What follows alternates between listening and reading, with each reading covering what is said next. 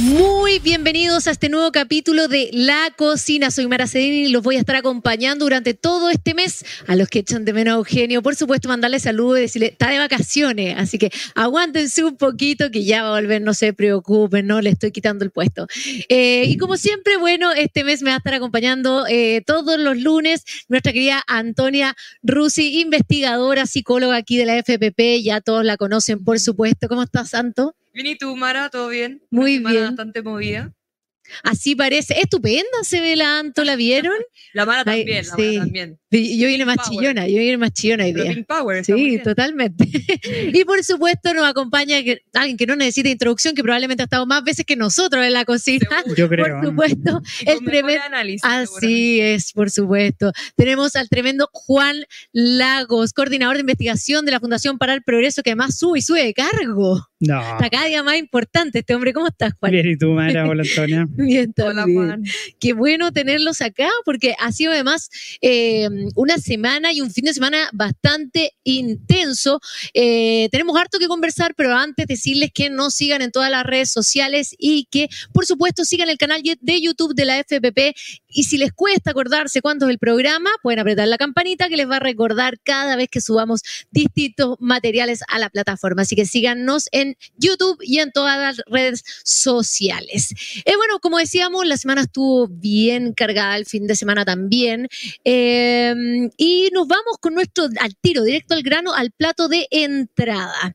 Se cumple un año de la administración de Gabriel Boric y no ha sido un año tranquilo para nada. Podríamos repasar un montón de cosas. Yo aquí quise hacer una pequeña lista para que, para que hagamos memoria de lo que ha sido este año.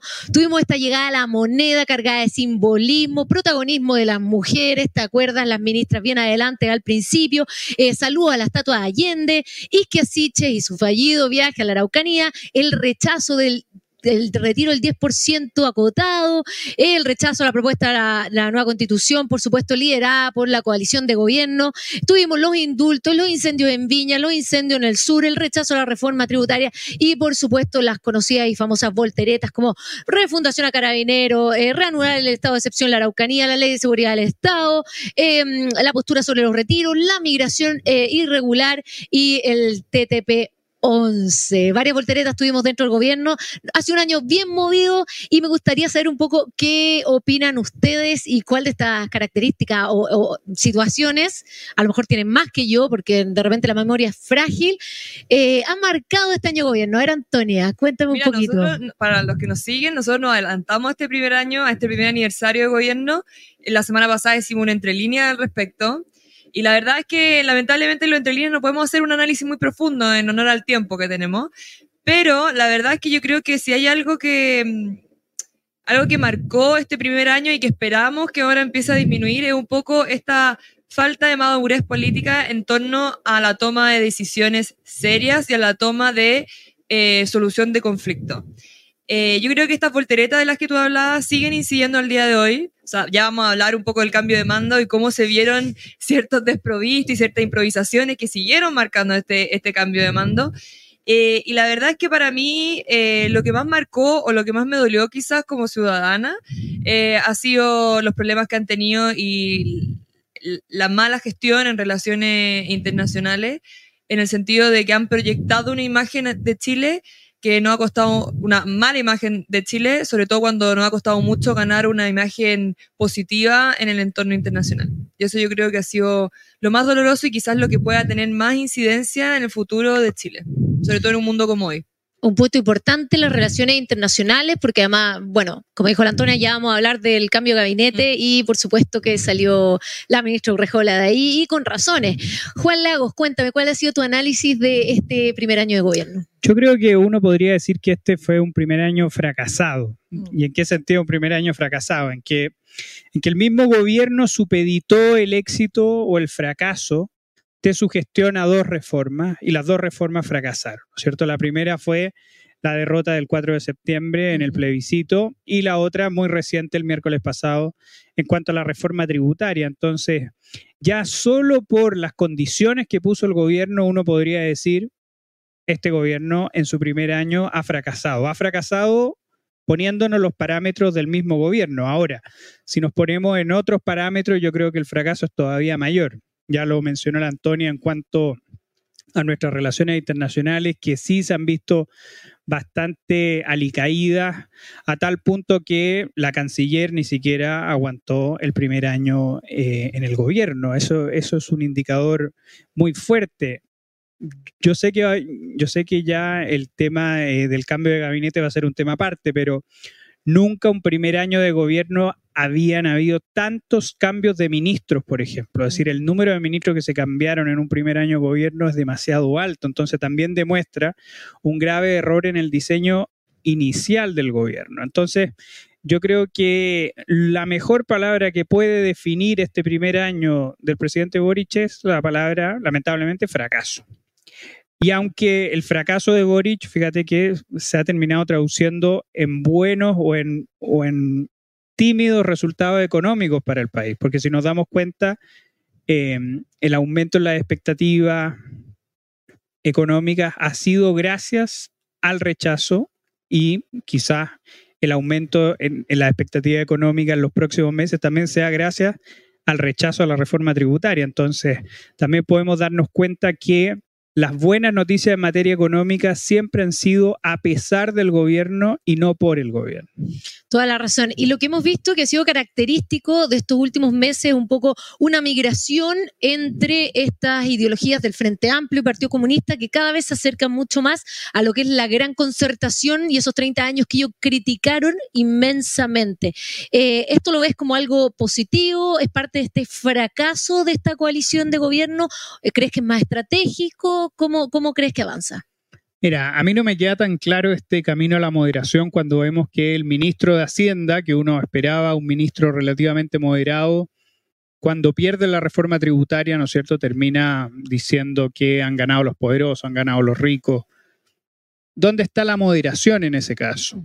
¿Dónde está la moderación en un partido socialista o en un PPD que al final terminaron votando por el apruebo del mismo modo como terminaron votando por el apruebo los del Frente Amplio? Yo, yo en ese sentido soy bastante escéptico en cuanto a esa, a esa distinción entre un socialismo democrático, socialdemócrata, moderno, con una izquierda latinoamericana del Frente Amplio. Yo, yo lamentablemente eso no lo veo con tanta, con tanta claridad en realidad.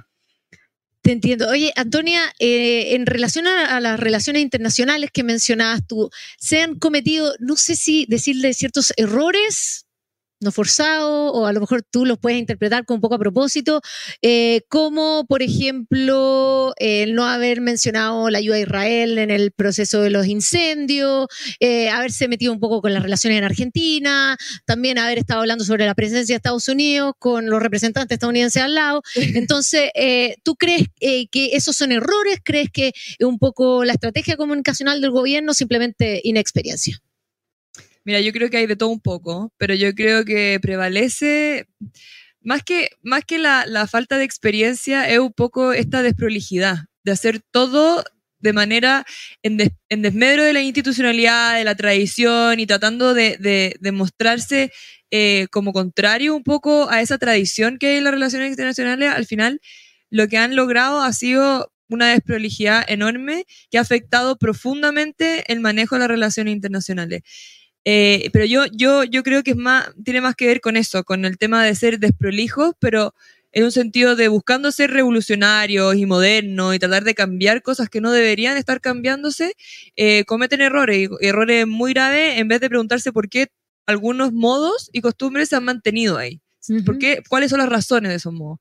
Más allá de que prevalezca un poco esta, esta soberbia de decir, bueno, lo vamos a cambiar y vamos a modificar, eso se ha visto en muchos errores porque hay aspectos que que son positivos a pesar de su antigüedad o a, pesar de su tradicionalidad, en el fondo. Yo creo que eso se ha visto muy claramente en las relaciones internacionales, pero al final también ha permeado en todo el primer año de gobierno, en, en todas las áreas del, del gobierno, digamos.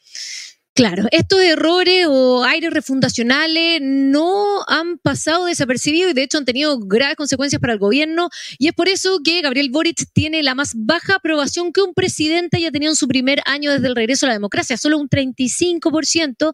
Eh, eso eh, bajo obtiene 12 puntos menos que la aprobación de Piñera y 10 menos que Bachelet y al mismo tiempo eh, saca o reprueba con un 3 3,6 la evaluación de su gobierno.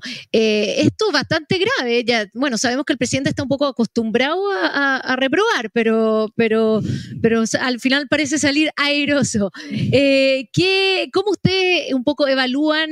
A ver, Juan, vamos, vamos contigo. ¿Cómo evalúas un poco estas estadísticas? Dice también la encuesta Academ que, la, que gran parte de la ciudadanía considera que su inexperiencia y tanto los problemas de seguridad y económico son los fundamentales a los cuales este gobierno le ha fallado. Mira, yo creo que mm, vuelvo eh, a la primera intervención. Este gobierno se condicionó mucho con el apruebo y el rechazo mm. del 4 de septiembre y no pudo salir de esa lógica nunca más. ¿ya? Por ejemplo, algo sensato, eh, si yo pierdo un plebiscito por 40-60, lo más lógico que debió haber hecho una persona es haber acercado a las fuerzas de centro izquierda que estaban por el rechazo, haberlas acercado al gobierno. Eso fue lo que debió haber hecho el gobierno y nunca lo hizo y por lo tanto siempre se quedó en la lógica del apruebo, siempre se quedó, incluso cuando perdió. Y eso se puede ver incluso en todas las explicaciones que los personeros de gobierno le han dado al resultado del 4 de septiembre, que fueron las fake news, que fue la campaña del terror. Entonces, es muy difícil poder edificar un nuevo relato si, si, ellos al final se mantienen con la misma base que terminó aprobando un texto fracasado. Entonces yo creo que yo creo que el gran problema del gobierno es que no ha hecho una real moderación. Y la real moderación estaría en realidad en llamar a los personeros que estuvieron por el rechazo de la centroizquierda e integrarlo al gobierno, cosa que es muy difícil que lo haga, es muy, pero eso también demuestra que es muy difícil que este gobierno se termine moderando al final. Claro, tú, eh, Antonia, también compartes el diagnóstico de Juan. ¿Tú crees que acá no han podido superar el fracaso del, del proyecto constitucional anterior y finalmente no van a poder salir de esa línea y tampoco integrar o conversar con otros sectores? Sí, de todas maneras, yo creo en la lógica de la que está hablando Juan también un poco este, este castillo sobre arena, ¿verdad? O sea, de que construyeron en base y intervinieron en un, en un, en un momento del país que al final le devolvió, le devolvió una muy mala pasada, pero además porque en este sentido no forjaron elementos que son claves para la gobernabilidad. O sea, y si vemos también en la encuesta CADEM, por ejemplo, en, los puntos más bajos que sacó por ejemplo, si los leemos, es en sus atributos de gestión. Como por ejemplo, tiene la capacidad para enfrentar la delincuencia y el narcotráfico un 20%, 21% en gestionar los problemas de inmigración, capacidad para gestionar el conflicto de la Araucanía 21 también, 21%, y de mantener el orden público son un 23%. Cuando uno habla de que un presidente saca uno de, los de las peores notas en el fondo, en términos sobre todo de seguridad, es porque no está cumpliendo con lo más básico de su rol en el gobierno. Pero eso no solamente él, sino que todos, sus ministros también. Entonces, yo me uno también a lo que dice Juan, pero sumo también un poco el tema de que partieron con muy mala base en el sentido de que eran inexpertos, pero también fueron muy rápidos a la hora de prometer aspectos sin necesariamente tener las capacidades para asegurar otros que ya, habíamos, ya habían sido conquistados. Y bueno, y volvemos también a estos aires refundacionales, por supuesto. No, no mantuvieron lo que, en lo que íbamos bien y fueron destruyendo eso, pero tampoco consiguieron lo que habían prometido. Pero el gran problema es que nosotros decimos son inexpertos, ¿ya? cosa que en realidad salta a la vista, pero, pero son personas que llevan 10 años en política institucional. Es no deberían ser unos inexpertos, deberían haber sido personas que, teniendo todas las herramientas eh, que les da el Estado de Chile, ¿no es cierto? Al ser diputado, al ganar sueldos tremendos, al tener grandes bases para poder mover, empezar a generar nuevas élites, no lo hicieron durante estos 10 años.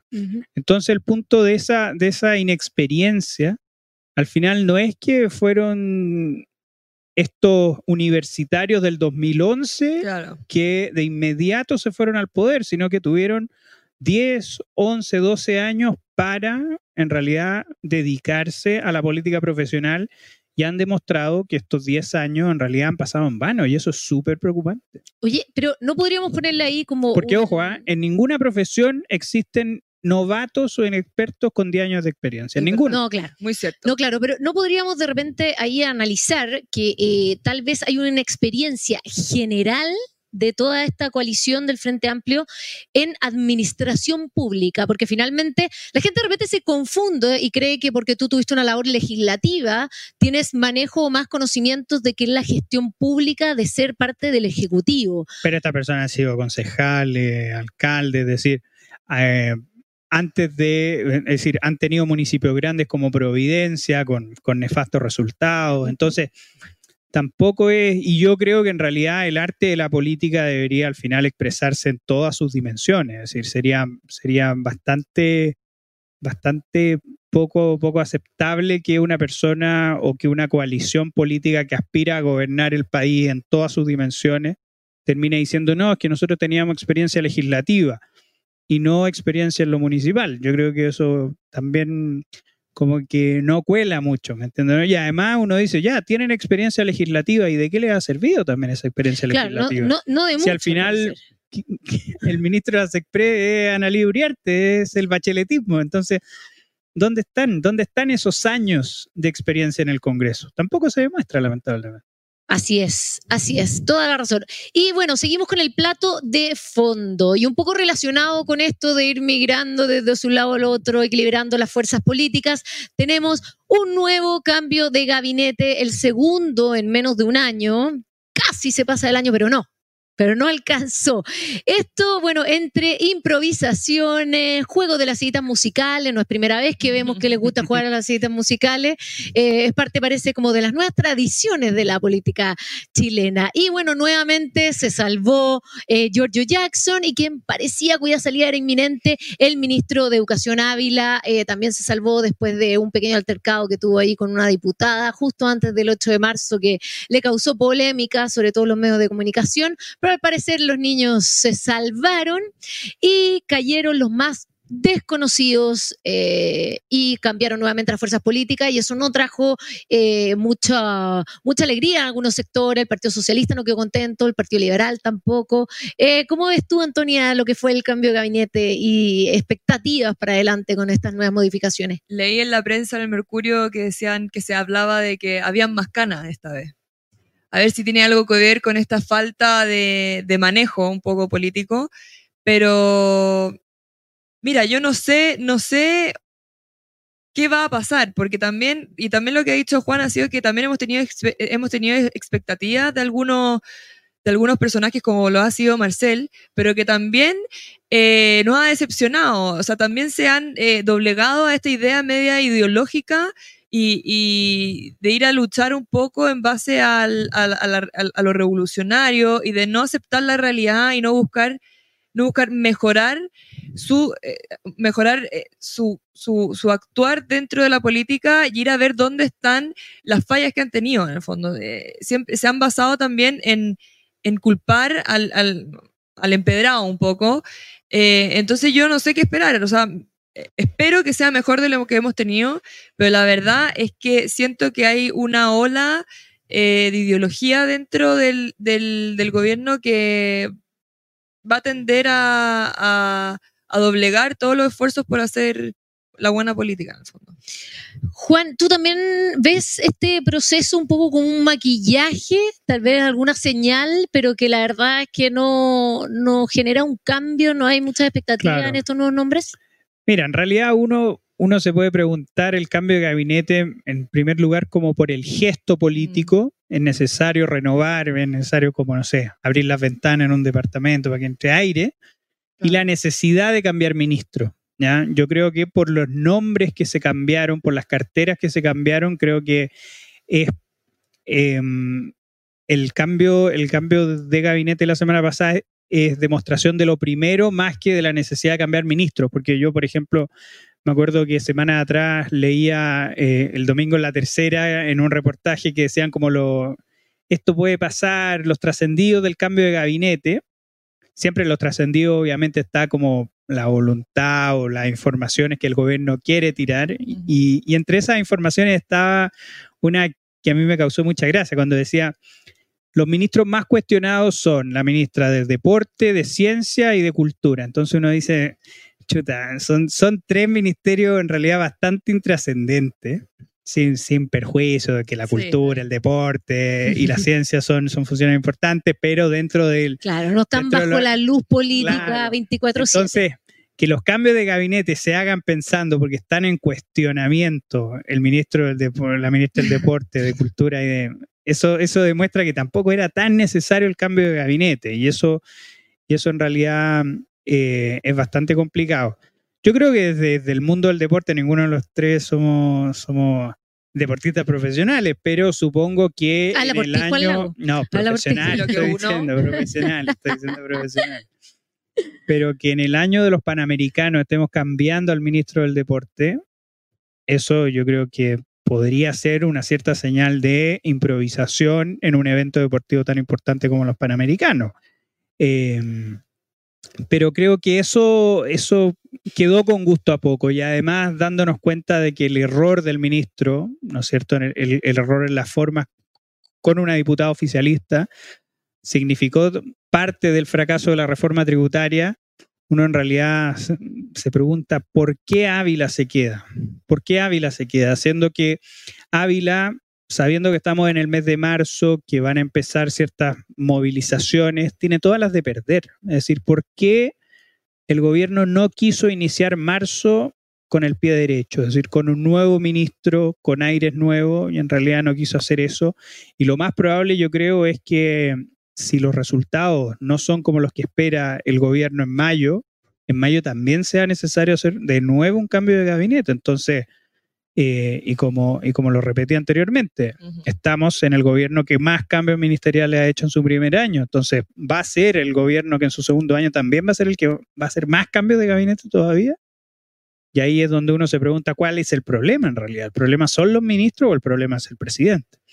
Y ahí, mientras más ministros se cambian, mientras más infructuosos son los cambios de gabinete, uno se pregunta, bueno, ¿dónde está el problema en realidad?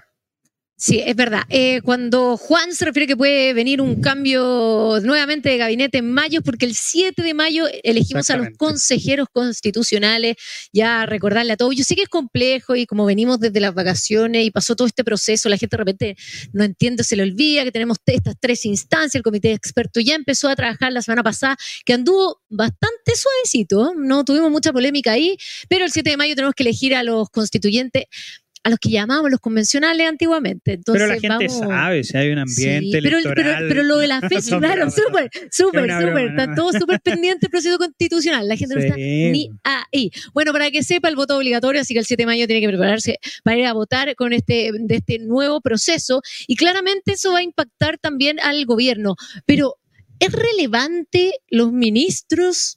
Con una elección de constituyente en mayo, ¿tú, ¿tú crees que finalmente si les va mal van a terminar arreglándolo, entre comillas, con un, con un nuevo cambio de gabinete en mayo?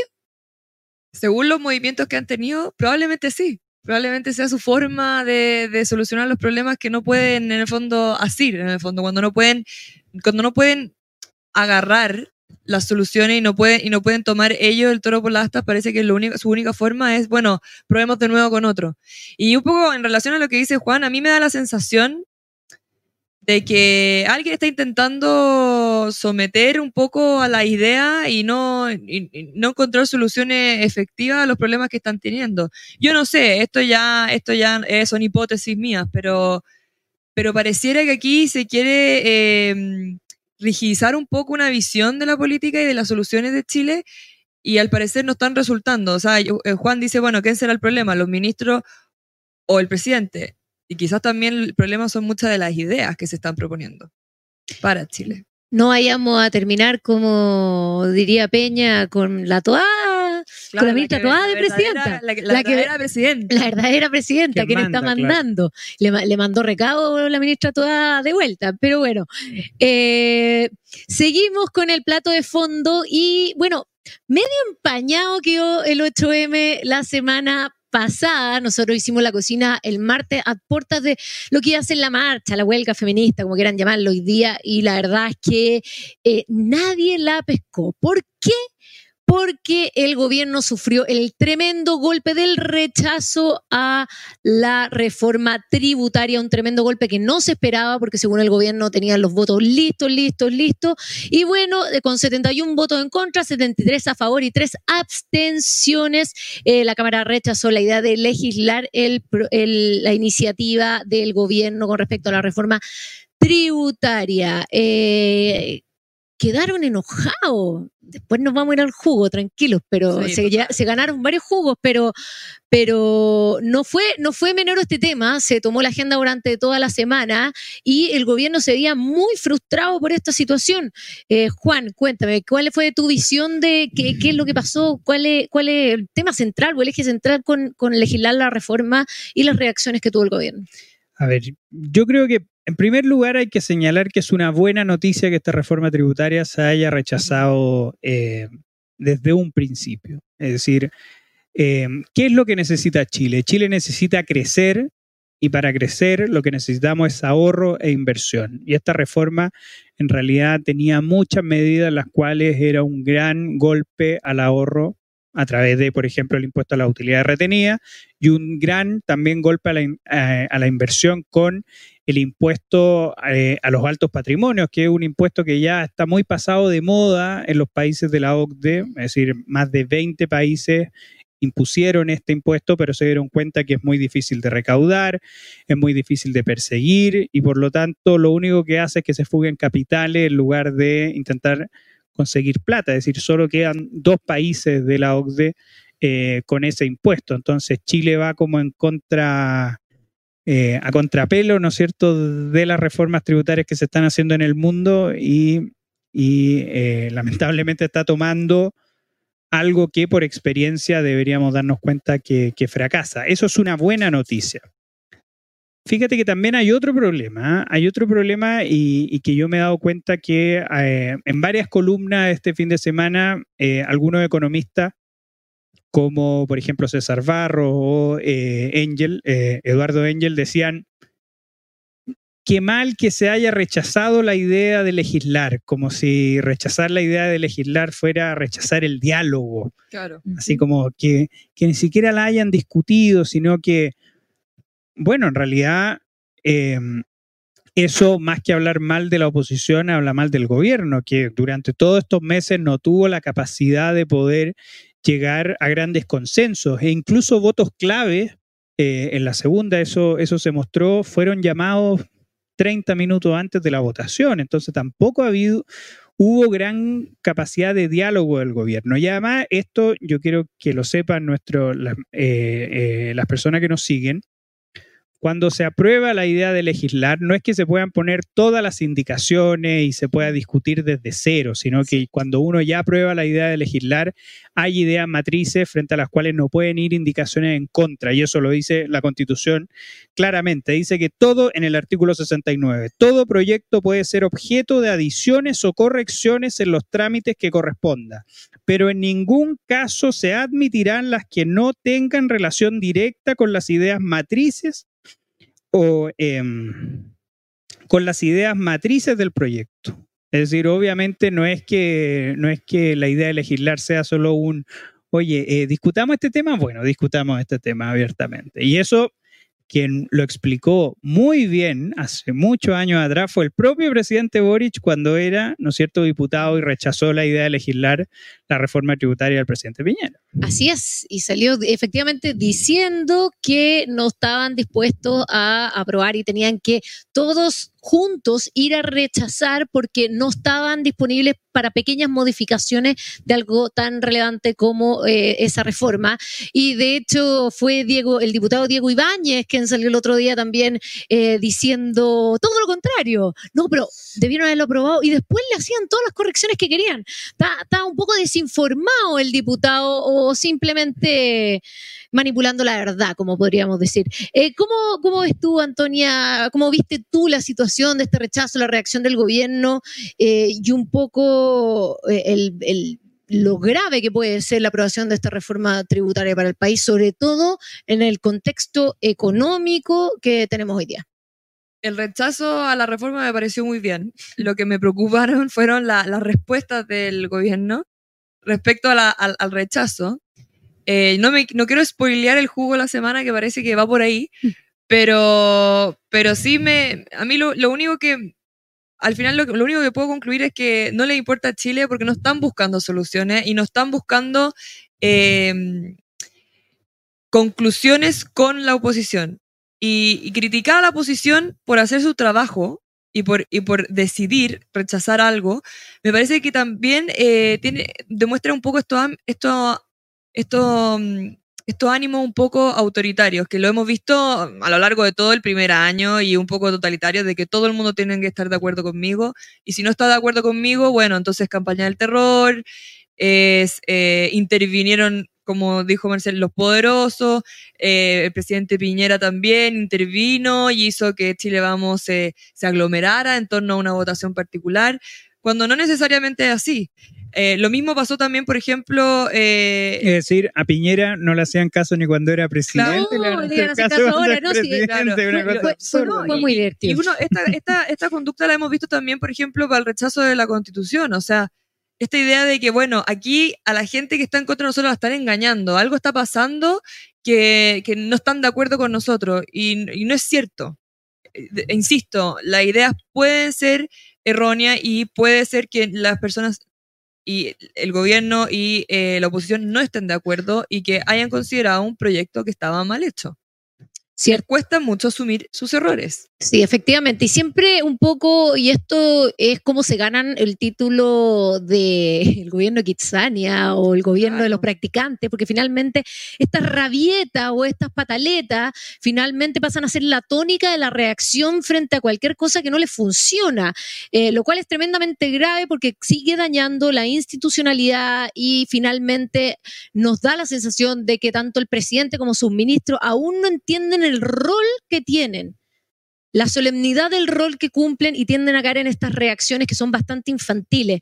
Pero un eje importante de esto, y yo creo que, eh, que podríamos conversarlo así rápido, es que finalmente todo el tiempo seguimos y tenemos más y más reformas tributarias que apuntan a seguir aumentando el gasto público, seguir cobrando más impuestos, ponerle esta carga impositiva a la gente que está trabajando, que está produciendo, que está saliendo adelante, a costa de mayor gasto público, que ya hemos visto en, varias publicaciones que hemos hecho la Fundación para el Progreso, eh, que no se mejora la gestión del Estado, no se cambian los, eh, lo- los programas que no funcionan, no se mejoran, no se terminan, pero seguimos gastando más y seguimos aumentando la carga impositiva. ¿Cómo nos va afectando eso como ciudadanos, como país, eh, Juan? Sin duda, es decir, uno ve que, que los chilenos hemos hecho grandes esfuerzos eh, con, con, eh, digo, con, con sucesivas reformas tributarias y nos damos cuenta que la clase política lo único que hace a la hora del gasto es ver dónde rasco, dónde saco plata, Claro. decir, bueno, ahora voy a sacarle IVA a los servicios, después va, vaya a saber uno de dónde van a seguir eh, intentando eh, sacar plata, pero nunca se preocupan en realidad del gasto. Hay un punto también, que uno, uno se podría preguntar si en realidad Chile, con mayor seguridad jurídica, con impuestos más bajos, ¿acaso no recaudaría más? Por ejemplo, ya, es decir, el ejemplo del litio está muy claro, es decir, si en realidad no, hubiéramos subido cuando correspondía al ciclo alto del litio, es decir, estar explotando eh, el litio con los capitales privados en lugar de estar buscando esta idílica empresa nacional del litio. ¿Cuánta plata estaríamos recaudando? Es decir, ahora Sokimich, ¿no es cierto?, entregó más plata eh, el año 2022 que Codelco. Entonces uno, eh, digo, tampoco va por el asunto de, en realidad nosotros queremos que el Estado tenga poquita plata y que la sepa gastar, sino que también el crecimiento económico resulta ser absolutamente fundamental para que el Estado pueda tener más, eh, el Estado pueda tener la plata suficiente para entregar servicios o para entregar subsidios como corresponde. Es decir, ese, ese resulta ser el problema, que el gobierno sigue con esta lógica, este juego de suma cero, de que hay una torta estática que hay que dividirla, siendo que en realidad la torta va ampliándose o va achicándose dependiendo de los incentivos que pone, entre ellos el gobierno la economía. Y ese es el gran problema. El gobierno no pone ningún incentivo para que esta torta crezca. Y eso es sin duda fundamental porque el Estado nunca va a poder, nunca va a poder reemplazar eh, a la iniciativa privada, a la iniciativa de todos nosotros en cuanto a la generación de bienestar. Nunca, nunca va a poder hacer eso.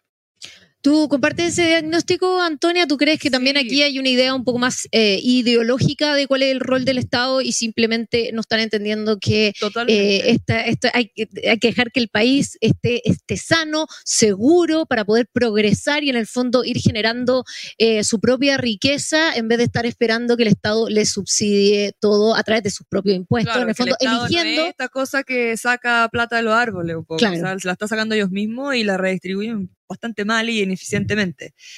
Eh, sí, la semana pasada justamente la Rocío recomendó la mentalidad anticapitalista, ¿verdad?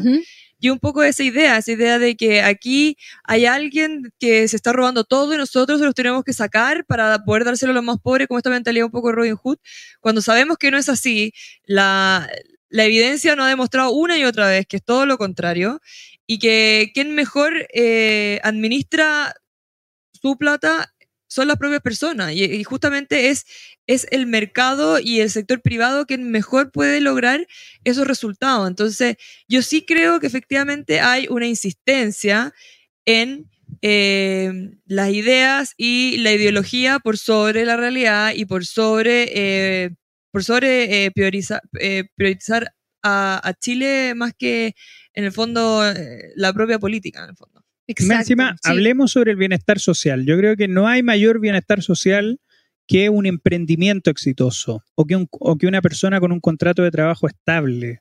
Es decir, esas cosas son infinitamente superiores en cuanto a la generación de bienes sociales que el subsidio o la paguita que pueda dar un burócrata de turno. Es decir, pero no hay comparación. Entonces es ahí donde uno se pregunta por qué.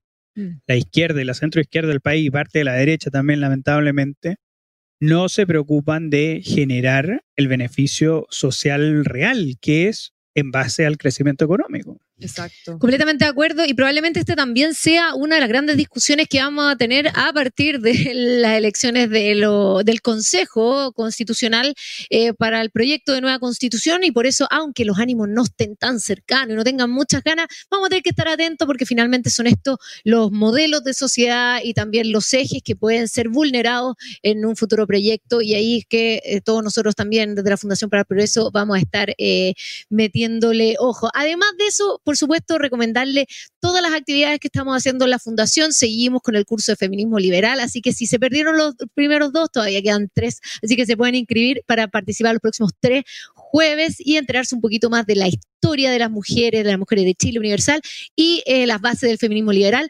Además, se viene la Academia Liberal, está espectacular curso, academia de formación que tenemos desde la Fundación para el Progreso para eh, alumnos entre 18 y 30 años para que eh, se inscriban. Vamos a estar subiendo la información, por eso es importante que nos sigan en las redes sociales para que puedan saber todas estas actividades. La Academia Liberal se viene con tremendos profesores grandes temas eh, que les van a encantar. Así que recuerden e inscríbanse en todas nuestras redes sociales y les vamos a estar subiendo el link para que puedan inscribirse. Y pasamos, se nos está yendo, se me va volando el programa y vamos a pasar a la parte que yo sé que es la favorita de todos ustedes, que es el jugo. El jugo. A ver, ¿quién quiere partir? Mira, hemos, hemos, hemos, hemos spoileado tanto el jugo de la Mara que. No, el delante también. el mío también. el de Antonia también. Yo misma. Así que, no, hombre, está bien. Era parte de los temas, en verdad, se, se, tomó la agenda. Así que, vamos, Anto. A mí me costó elegir el jugo y elegí como a dos, pero que es el mismo jugo al final. sí, sí. lo hicieron, lo hicieron, lo hicieron. parte del mismo jugo. Lo hicieron juntos. Y en honor al, al mes de la mujer, voy a tener que darle responsabilidad a las mujeres a cargo. Eh, y mi jugo es para Toa y Vallejos que em, se le ocurrió la increíble idea de que eh, el rechazo a la reforma tributaria fue por culpa de los dichos del presidente Sebastián Piñera. Eh, nuevamente con esta idea de ir a eh, excusar su mala gestión o su mala idea, culpando a alguien externo y eh, no a sus, propia, a sus propios méritos, en el fondo. Entonces me pareció absolutamente ridículo em, y me dio, me avergonzó un poco que en este mes y que las principales em, caras eh, de la política, que son además mujeres, den una explicación tan poca cosa a un a una mala pasada una, a, una mala, a una mala batalla respecto a su propia gestión. Eh, y nada, también demuestra la, poca madurez y la poca responsabilidad que se está teniendo respecto a su propio cargo. De ir a culpar al externo en vez de hacerse responsable y dar, eh, dar respuestas eh, mejor elaboradas y más profundas respecto a un fracaso. Y claro, seguimos con ese infantilismo del gobierno. Gracias, ministras, por ese showcito que hicieron la semana pasada. Bien, Antonia. Eh, Juan. ¿Yo? Sí, por supuesto. Sí, bueno. Y los invitados primero. Bueno, una de las cosas que dijo Mara es que se vienen las elecciones, ¿no es cierto? Voto obligatorio en mayo. Eh, fíjate que yo ya tengo a mi candidata. No, no voy a decir el nombre, pero, pero puedo adelantar que no será Carmen Frey, ¿ya? Carmen Frey, que ese es mi jugo, mi jugo de la semana, yo como un consejo, y no es que esté haciendo, eh, digo, mansplaining ni nada por el estilo. ¿ah? No, pero se yo, pero- no te preocupes, Juan. pero para que no se spoileen los jugos, hay que hacer jugo. Yo, Sí, yo siempre hago jugos como, como, como bien fuera de la crítica, como para que no me lo spoilen. Así que, ojo, ahí, ahí voy a dar un consejito para las próximas. Y Carmen Freud hoy día en el Mercurio eh, dice dos cosas en realidad bastante insólitas. Primero, la, la entrevista se titula de la siguiente forma. Se equivocaron cuando creían que había que refundar todo. Y ahí es donde uno se pregunta, ¿qué votó Carmen Frey en el plebiscito del 4 de septiembre? Y ella fue una férrea partidaria de la prueba. Entonces, cómo esta misma persona que dice que se equivocan, quienes creían que había que refundarlo todo, terminó apoyando a aquellos. Entonces, es ahí donde uno se pregunta esta centroizquierda antigua, ¿no es cierto?, de la concertación, ¿cuál es su, genuin, cuál es su genuina diferencia, ¿no es cierto?, con el Frente Amplio. Es, es ahí donde uno, uno lo pone en duda y sobre todo cuando personajes de centroizquierda como su hermano, Eduardo Frei, Ruiz Tagle, dijo que votaba rechazo y al final terminaron eh, llevándolo al tribunal, eh, al tribunal de honor de, eh, si se le puede llamar cristiana. tribunal de honor, ¿no es cierto? si hay honor, en la democracia cristiana, ¿no es cierto? Y hay otro punto dentro de la entrevista también, otra afirmación que dice, el Estado debe tomar sus responsabilidades como corresponde, no puede ser subsidiario. Es ahí una tremenda ignorancia, ¿no es cierto?, sobre el principio de subsidiariedad y lo que es el Estado subsidiario. El Estado obviamente tiene todas las herramientas para hacer las cosas como le corresponden, salvo que Carmen Frey crea que lo que le corresponde al Estado es conculcar las libertades, conculcar la libertad de asociación de las personas eh, y la libertad, ¿no es cierto?, para generar proyectos educativos, de salud, como estimen conveniente. Es decir, quizás ella esté pensando en un Estado totalitario y es por esa razón que Carmen Frey no será mi candidata eh, en las elecciones de mayo. Y ese fue el tremendo jugo a Carmen Hertz de. No, Carmen Frey. Perdón, me fui, me, fui me fui al otro No. lado, me fui más a la izquierda todavía. Eh, a Carmen No Frey hay de Juan Lago. tampoco, Oye, ¿eh? ¿sabéis Pero- qué? Me acordé, me, pero me hiciste acordar Jaime Baza. Jaime Baza hace un tiempo dijo que el nuevo proyecto constitucional debería ser más neutro. Ojalá hubiese sido vicepresidente de la convención Claro, para, claro. para haber hecho una- un proyecto más neutro. No, mediar sí, un poco, Después son muy repatuos, son muy repatuos. Y mi jugo, un poco esperado ya en base a la conversación, pero que no lo podía dejar pasar, es para el ministro de Hacienda, Mario Marcel. La pataleta que hizo tras el rechazo a la reforma tributaria fue de muy mal gusto. Están amenazando a los chilenos de que se van a quedar sin PGU porque un grupo votó en contra de esta reforma que es tremendamente mala, es moralizar la discusión legislativa. Y eso es muy bajo para su cargo. Tratar eh, que los defensores, o sea, quienes no aprobaron este proyecto como defensores de la ilusión y la evasión es realmente una taimada infantil espantosa. Eh, seguir sacándole plata a los chilenos no es la forma de avanzar, tiene que mejorar la gestión del Estado, tiene que mejorar el servicio público, empezar a bajar los impuestos y manejar mucho mejor la finanza. Y ese es su trabajo, ministro Marcel. Así que dejemos las taimas de lado y pongámonos las pilas con la gestión. Y ese es mi jugo contra el ministro Marcel, que eso venía ganando hace mucho rato. Y bueno, y llegamos a la parte final de nuestro programa, también una parte que nos agradece mucho, que es el bajativo. Aquí es donde hacemos distintas recomendaciones sobre libros, películas, series, obras de teatro, hemos hecho también, o hecho también, eh, ensayos, columnas, etcétera. Así que voy a partir eh, contigo, Antonia. Cuéntame cuál es tu, eh, tu recomendación de esta semana. Mira, mi recomendación es el libro Identidad de Francis eh, Fukuyama. Eh, la verdad es que es un libro bastante interesante en el sentido de que es un mapeo un poco eh, internacional y también histórico respecto a cómo se están moviendo, valga la redundancia, estos movimientos políticos y cuál ha sido este gran auge de la política identitaria. Lo voy a dejar ahí para que se lo lean. Pero muy interesante, es de una lectura rápida, bastante fácil, amena, pero la verdad es que es bastante potente. Y siempre hay que saber lo que está pensando Francis Fukuyama. Muy bien. Siempre muy buena, muy buena recomendación. Te pasaste. De todas maneras, me, me a pasar el dato. Estamos igual que la semana pasada pasándonos el dato en la salida.